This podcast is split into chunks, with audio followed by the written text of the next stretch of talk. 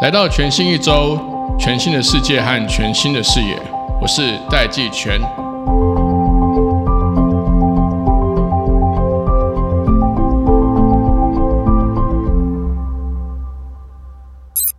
现在 AI 浪潮的发展来到各行各业的落地应用、竞争白热化的阶段，市场上开始有声音会质疑 AI 是不是过热了呢？是不是即将又要泡沫化了？结果八月底的 NVIDIA 财报一公布，竟然大大超乎我们原本的预期。显然，这个 AI 的热潮持续推动市场向前发展。所以，全新一周在这个时候制作一系列的 AI 专题，我们会针对近期的 AI 产业趋势进行观察和评析。进一步讨论生成式 AI 的发展将如何影响我们的现在与未来的世界。这一系列的节目，我们首先邀请来的第一位来宾就是大家的好朋友简立峰。大家好，季全好。很简单的 AI 式的，你怎么确定我是人还是 AI？这一次的节目呢，有分上下两集，非常非常的精彩，请听众们一定要持续锁定。那我们首先呢，先把这个视角先 zoom out，先看一下这个全球 AI 的全景。今天会请立峰来跟我们聊聊的是六加一间公司，应该是一加四加一啦。嗯，第一间公司其实大家都很关心的 NVIDIA，不管说你是工作跟它相关，还是说你以前就在挖矿，还是我把它叫它台湾之光了。台湾之光，新台湾之光。对对对。NVIDIA 的财报呢，在过去最近公布的时候呢，呃，有超乎预期的成长，一共成长了百分之一百七十 percent，同期成长。那本来它的预期是一百二十六亿美金。但公布的时候是成长到一百六十亿美金。我想问一下立峰，你怎么看这个 NVIDIA 的这个财报这样爆冲式的成长？因为生成式 AI 带来的冲击跟压力，使得大部分企业都需要试试看机器学习。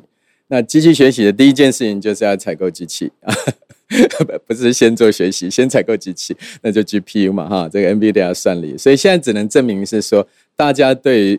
运用机器学习导入自己的呃组织或者商品，这个需求很大。可是这一个成长性，如果我们把它当成百分之一百七十这样的一个数字呢，是不够大的。某种程度就是说，我们还没有办法证明说。用了机器学习生成式 AI 的赚了多少钱？这是另外一个角度，我们要去观察。循环还没有完成。对我这个循环现在是说，哎，需要产值。对，很多企业需要产值啊。那产值挖矿之后产生的新需求，赚到钱后再买更多的产值这件事情，我们现在还要再观察。所以现在就是还不确定有谁挖到金矿，只是说很多人都买了很多产值，因为要先有机器才能学习。因为 NVIDIA 不能讲它挖到金矿啊，因为它做出了产值，需求很大。我们接下来要观察，应该是微软一样，它也必须要超乎需求，我们才知道说企业在买硬体的情形下，对软体也愿意付出。那软体愿意付出呢，代表它用途已经想到或者看到，那这又是一个角度。是好，微软我们等下来聊。呃，我们先稍微岔题一下。对。如果说我们用产值这个比喻，对，呃，我们都晓得现在全球有其他类型的 AI 晶片设计公司或 AI 晶片的制造公司，包括 AMD，对他们算是在制造不同类型的产值嘛？他们在制造的这个其他的 AI 晶片跟 NVIDIA 的 AI 晶片有什么不一样？在运算的角度来看，都是属于 GPU，都是属于矩阵型运算。对，那我们讲说机器学习，因为它神经网络彼此的关系，像一个矩阵跟矩阵之间的关系，数据就这样的一个运算方式，我们传统的以算术运算啊，我们讲存量式的运算，加减乘除这种运算设计的电脑结构是不太合适的。对，所以 GPU 是合适于这个运算，可是 AMD 跟 NVIDIA 在 GPU 的设计能力上越来越接近啊。那么我说 A M D 更接近，但中间有一个很大的差别，就是使用者开发的工具环境叫 CUDA，那是 NVIDIA 从做这个 gaming 开始的资源啊，显示卡时代，它就能培养一大堆工程师了。对，所以在这个情形下，是目前其他要做所谓的 AI CPU 或者 GPU 的公司暂时赶不上的地方。其实反而是软体、硬体那一部分看起来现在的成效越来越接近，大家越来越接近。对，所以有一些晶片公司或晶片设计公司，他们研发的方向是说，可以开发出 for 特定 AI 功能比较省电的。这个就是一个小型新创可以做哈。我们如果说 general 应用的话，主要大概就还是 NVIDIA 之后 Qualcomm，对，包括联发科，包包括 AMD，这是比较 general purpose 的。对，但 special design 的话，如果你专门做电脑视觉的，比如说台湾有耐能这种新创，对啊。专门做自动推荐的哈，有 New Trip 这种新创，那这是又不一样的，因为这是特殊应用。所以这个特殊应用的确也有它的 niche，譬如说更省电，或只只做特殊 purpose 的。有就是要够快，要就更省电。电另外一种更容易整合，架在比如说跟联发科的容易整合进去，跟 Qualcomm 容易整合进去，这也是一个关键点。好，那我们拉回来微软，因为微软现在除了这个 Bing Chat 有整合它的，譬如说生产力工具，像 Office 三六五啊，还有他们当然是这个 Open AI 的这个大的投资人，主要投资人。可是呢，这阵子又传出 Chat GPT 太烧钱，还没获利，甚至还有传出说它现金流快用完的这个对这个状况。那整个 Chat GPT 它在努力寻求获利之外，它还推出企业级的 Chat GPT。立峰也谈到微软这个公司，第一个是说它跟 OpenAI 的关系是什么？因为我们有听到或看到消息说它跟其他的 AI 公司在合作。微软在跟 Meta 也合作拉嘛，那一个商业化的部分。对，所以呃，刚刚立峰我提到一个点是说，我们接下来要观察的是说，微软有没有透过 AI 在软体层面或者在它的那个服务层面上赚到钱？对，这个角度，立峰的观察是什么？好，我先讲一个从 Open AI 的角度哈，就是说在 Chat GPT 出来，我们全世界注意到一个杀手级的应用。这个应用是让我们看到有两亿人在很短时间就开始使用，到目前为止粘着度高的还有五千万人左右。不过要注意。只有五千万的粘着度非常高，那它大概已经证明一件事情，就是说它对内容自动生成是很有价值的。但是从事内容生成的人，在我们的白领阶级里头，每天需要的人并不是那么多。嗯，那么在这种情形下，就一个粘着度需要再观察，还有它的新使用者已经减少了。在这种情形下，一个 killer app 的这个概念下，虽然它是形成的，但它能不能转换成营收？那在 Google Search 以前使用流量很高，在没有广告之前，它是没有办法转转换成营收的，就支撑不了。对所以 OpenAI 现在需要的大量使用的情形下，它很烧钱。但是有一种说法说，哎，它到十月份可能会达到一个 billion 的营收。对，一个 billion 营收证明它有有营收能力，但不见得能够 affordable 这样一个 business。对，那你可以看到 Google 的广告是两百 billion、三百个 billion 这样一个单位量啊。那以这个部分，OpenAI 要观察。那微软部分我们要观察什么？就是说，它跟 OpenAI 之间是一个投资关系，但它不是一个拥有关系。对，OpenAI 未来也可以找其他合作伙伴。那微软也不是只有一个这个 OpenAI ChatGPT 这样一个伙伴，所以它可以进行它其他的策略合作。不过在商业上，如果你去看他们彼此销售，嗯，他们东西是接近的，但分成两个团队彼此销售，而彼此也会讲对方的状况。所以在这种情形下，我猜他们快要变成是一个竞争者关系的。嗯，那我们要注意到观察点在哪里？就是说，企业使用 Copilot 的多不多？那从微软的财报来看这个趋势。另外呢，用这个趋势再来看看企业能不能从中获利赚到钱。我们现在认为说，哎，企业可能直接用可以提高一些生产力，可是企业能不能把自己的资料能够活用，这还要再观察。哦，这个就可能等一下在对讨论到 Google 跟 AWS 的时候就会提到。那刚刚立峰也讲到，微软同时也转头去跟 Facebook，就是 Meta Meta 做。Meta 最近有非常多的进展，不管是它推出它自己的开源码的大型语言模型，对这个什么叫做开源码的大型语言模型？基本上应该是说，开源码就是有一些开发出来的软体，那他愿意有各种权利上的释出共享，城市码让你看到，大家一起来开发。那有些就是说，哎，你可以用商业用途，有些可能不能商业用途。可是 Llama 这个 Meta 这一次的 Llama Two，它是可以商业用途的。那对于开发参与开发的人，他的动机就会变强很多。那我觉得你可以把它想成相当于当时手机作业系统的 Android 的概念哈。那 Meta 它为什么不走 Apple 路线呢？做一个封闭型，因为它没有云端服务对，啊，它没有云端服务，呃，基本上就没有这个可能性的哈。因为你有云端服务，像 Amazon、Microsoft 跟 Google，那么你做一个封闭型的话，你可以从其他的终端服务里头来收钱。是那我觉得 Meta 要走的路就走 Android，让蚂蚁雄兵大家来帮他。可帮他之后呢，他怎么去获利呢？那个商业模式目前看起来情境是走入 Enterprise，所以你看拉玛走的是比较所谓的 Small LLM 啊，Small 就大型语言模型的缩小版。对，呃，缩小版，我让笑称说，呃，要小心缩小，不要失智啊。那它证明是说某种能力并没有失智啊，缩小版比较适合企业用。这个部分是值得观察，因为这跟台湾产业关系很大。如果 Llama 的用途蛮高的，在商业上使用，在所谓的 Edge device 开始使用的话，那台湾的硬体产业又有新一波新的机会，跟这一个生成式 AI 企业用途有关。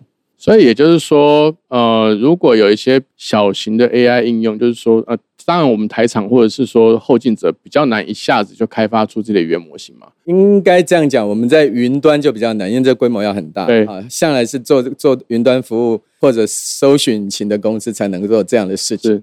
但是如果到企业端来，那台湾很强的工业电脑，台湾很强 PC 产业，那么可能企业端这边就有可能因为生成式 AI 产生的新的硬体需求。那当然我们可以聊聊软体需求，呃，但这个软体需求可能都是在特定领域、特定场景下的，比如说多模态的 AI 啊，生成式 AI，现在就是大家在关注这一点，比如智慧制造里头，你可以用多模态，就是影像跟文字同时呈现的这种方式。它可以做智慧制造。随便举一个例子，就是说，你长期训练它工厂的场景，用 camera 一直拍，让它训练之后有状况的时候，跟它指示说这是什么样的状况。到时候以后它可以自动 detect，这种就是很适合工厂智慧工厂。那如果说 Llama 可以用到这种情景下，那对台湾的制造业帮助就比较大，因为我们制造业是制造实体制造，不是数位制造对啊。呃，美国才是数位制造业哈。这样是不是会创造，譬如我们传统称之为 Edge computing，就是边缘运算的一个新的需求，对因为这样的话就代表边缘终端装置需要为生成式 AI 来提高它的算力，而这个算力很可能是大量的记忆体产生、大量的呃 GPU 的使用，或者呃伺服器啊、主机板啊，这还是台湾的硬体产业的新的机会、新的强项。但这个部分别的国家很少有，所以大部分你在网络上讨论的时候比较没有讨论这一块，嗯嗯嗯，大家谈的是应用。所以反而台湾是有一个很高的潜力。对，所以这一波我比较关注是 Llama 的企业版。如果它企业版成功，那台湾的硬体发展可以再关注一下。好，我们休息一下，马上回来。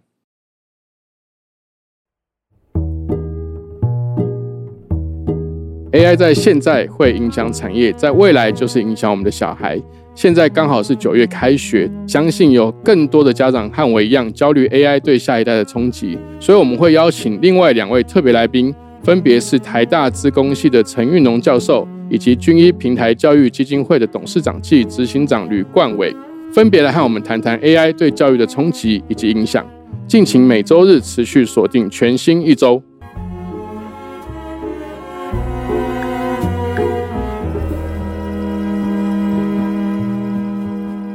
好，我们继续回到节目，再拉回云端。那 cloud 部分又分两个，一个是提供 cloud service 给大家，譬如说像像我们的这个 content 跟流量都是直接连到 AWS 的。对。那另外一种就是呃，直接在 cloud 上面提供 application。对。这个当然第一名当然是 Google。对。因为我有收到那个试用的。对对对我觉得它让我最惊艳的是，它的资料是抓到现在的资料。对。它及时会到，所以我光是问他说现在台湾有哪些候选人，他就给我。对，它是及时的哦。这这个是说，为什么 Google 的 Bar 可以做到这个事情，但是 OpenAI 做不到？呃，第一个 OpenAI 没有搜寻引擎，所以它没有办法随时在抓资料。哦，它原生就没有这个。对对对，那他要抓资料，一千亿美金先拿出来再说。你要盖全世界资料中心，每一座大概两百亿、三百亿台币这样在玩的啊。那这 Google 是上百座的哈，所以 OpenAI 没有这个条件做即时性哈，它要的话要架在 Bing Search 上头。对这是第一个差别。对，第二个是这个生成式 AI 的大型语言模型呢，它不太适合是即时资料加进去训练，这样等于是你一边使用一边训练的话，它其实难度其实蛮高。嗯，那 Bard 做到这一件事情，还是因为它有一个搜寻引擎在，所以这是一个 Google 现在呈现出来的优势。另外一个看起来优势就是说，它原来在 GCP 云端服务跟 Google 各种服务里头，本来因为它生成式 AI 技术也都有，只是没有做出一个 Chat GPT 这样一个入口。那现在把它打散掉，变成是所有的 Google 服务都加上了生成式 AI。某种程度有可能 Open AI、ChatGPT 最近的使用者没有快速上升，说不定 Google 在各种应用上已经开始在拦截了啊，让它使用情境上回归在 Google 里头，这个可以值得观察。有啊，其实 Google Workspace 就对它就说 Workspace 对，它就提出切级的 AI 服务，包含像支援 Gmail 啊、Google 文件啊、试算表啦，甚至 PowerPoint 等等的，甚至连 Google Meet 会议记录，都已经有了，对，就是我们先前有跟立峰聊到，就以后开会的时候，他就直接把你记录下来或摘要成重点，都已经有了。到现在为止，其实看得到，就是全球的几个大的软体厂都根据自己的优势，对，去 adapt AI 的各种应用。有些，譬如说像 Facebook，它就开源码的；Google，它就背上它的 cloud service。你可以讲说，它充分运用它的优势，反过来，别人的优势就是它的弱势嘛？对对，它比较没这么多消息在干什么？哦，那个等一下，那个那个更神秘的，还有另外一个次神秘是 AWS 哦。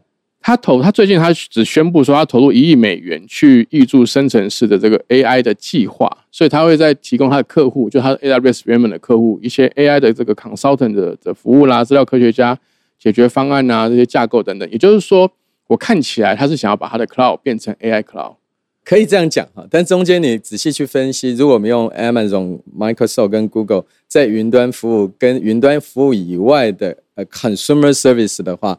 AWS 比较偏向电商，对。啊，但 Google 跟 Microsoft 有很多 Office 的这 services，所谓的办公室自动化的部分，对，呃，像这样 Duck 啦，这个 PowerPoint 这些，这一次生成式 AI 证明直接有用的是内容生成，对，哎，那这个比较是在 Google 跟 Microsoft 已经有的 Enterprise Application 里头的基础上，基础上，对，所以他们直接在上头。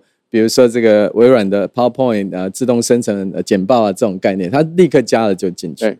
我们可以拭目以待的是说，AWS 把它加在哪里啊？加在电商服务里头，可能可以慢慢观察。比如说，呃，说不定它可以学 Adobe 做广告自动生成，因为它的广告营收也已经快要超过获利啦，快要超过它的。对，另外一个就是说，在电商里面，呃，也还是有的，就是跟行销有关的电商一些角度，但是。那一个部分过去我们都把它视视为传统 AI，是比较所谓的分析型的 AI。对，所以你也可以说，在 AWS 既有现在服务里头，属于生成式内容服务比较少啊。但我们还是可以观察它，原因就是因为它企业服务很强，它在 Cloud 这边也是很多客户，可能还是要用这个，比如说客服。电商现在最需要的是客服 （Customer Services）。我们应该看看 AWS 什么时候推出类似 Customer Services。啊，它其实前面也有一些尝试啦，对，做什么 Echo 啦等等的，它有做些尝试。我觉得应该还有机会。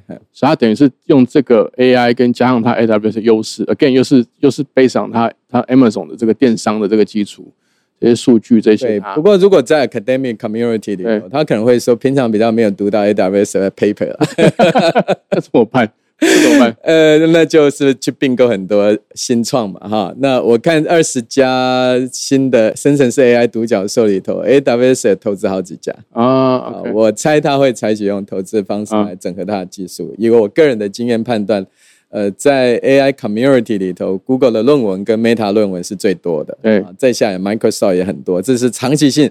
呃，尤其 Microsoft 在二三十年来都发展 AI，但 AWS 还是比较偏电商这个应用。好，那最后一个问题就是我们刚刚聊到的 Apple，对 Apple 反而都没有消息，没消息就是很厉害。应该这样讲哈，这个 iOS Apple 自己拥有一个完整生态系，对，它有客户完整资料。那么客户在 iPhone 在在各种 MacBook 之间，它产生一个封闭的回路。那 Apple 在发展 AI 相关的应用，我觉得它反而不需要走得太快，它要走得很小心。很小心的原因是因为它的是高端使用者。如果 Apple 推出来的 Chat 像 Siri 这样子，实际上 Siri 让 Apple 有受伤不小。那已经有一个 Chat GPT 在那里，它应该是要做的比 Chat GPT 再好的时候再来推出来啊，因为它的 Premium 的这个 iPhone User 嘛，哈。那我可以判断它一定有在努力，但是呢，也可以期待是因为它拥有最完整的个资。而且在它的封闭性里头，它比较不用担心 confidentiality 的问题、privacy 的问题，所以 Apple 也有这个条件在，但是它必须一推出来就很明显的有超过别人的可能性。这样好，下一集呢，我们就 zoom in 来看看到底 ChatGPT 还有大家玩了这么多个月的 AI，AI 是被玩坏了，是不是有越用越糟的这个趋势？那台湾到底需不需要自己的大型语言模型，以及台湾最近推出的这个 AI 指引？需不需要再更进一步发展成我们的 AI 基本法？台湾的 AI 策略是什么？我们下一季再请立峰一起来聊。谢谢立峰，谢谢。